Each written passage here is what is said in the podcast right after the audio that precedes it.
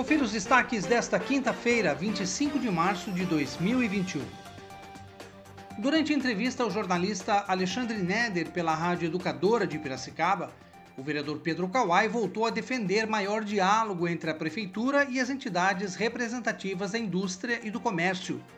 A observação foi feita após o jornalista comentar uma carta de repúdio que foi divulgada pelo CIMESP, o Sindicato Patronal das Indústrias de Piracicaba, sobre o lockdown decretado pelo prefeito Luciano Almeida e que passará a vigorar a partir deste sábado. Kawai observou que muitos estabelecimentos que trabalham com alimentos já começam a calcular os prejuízos, especialmente em relação à validade dos produtos perecíveis. Ele também ressaltou que o fechamento da cidade implicará em um prejuízo de pelo menos um terço do faturamento desses comerciantes. A gente tem que entender os dois lados e, e conversando todos os lados que se chegam num acordo. Então, acho que esse momento é muito difícil na saúde, mas também é muito difícil para a economia e vai ter altos reflexos.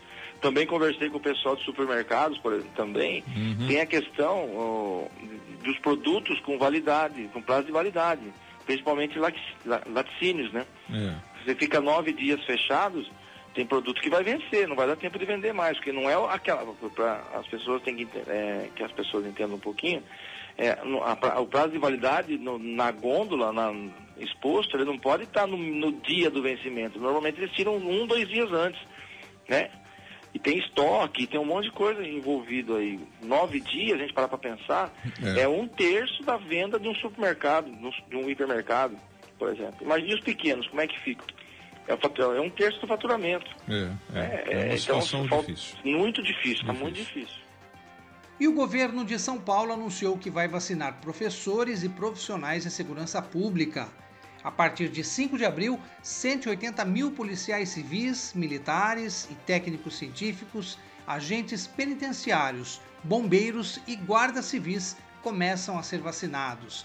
A meta é vacinar todos os integrantes de forças de segurança que estão na ativa.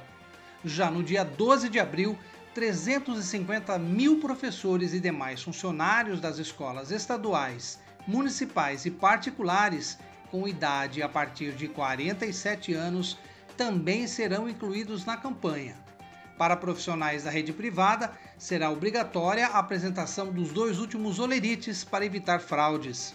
Piracicaba poderá seguir ou não a orientação do Estado, já que os municípios possuem autonomia para realizar a sua programação de vacinação.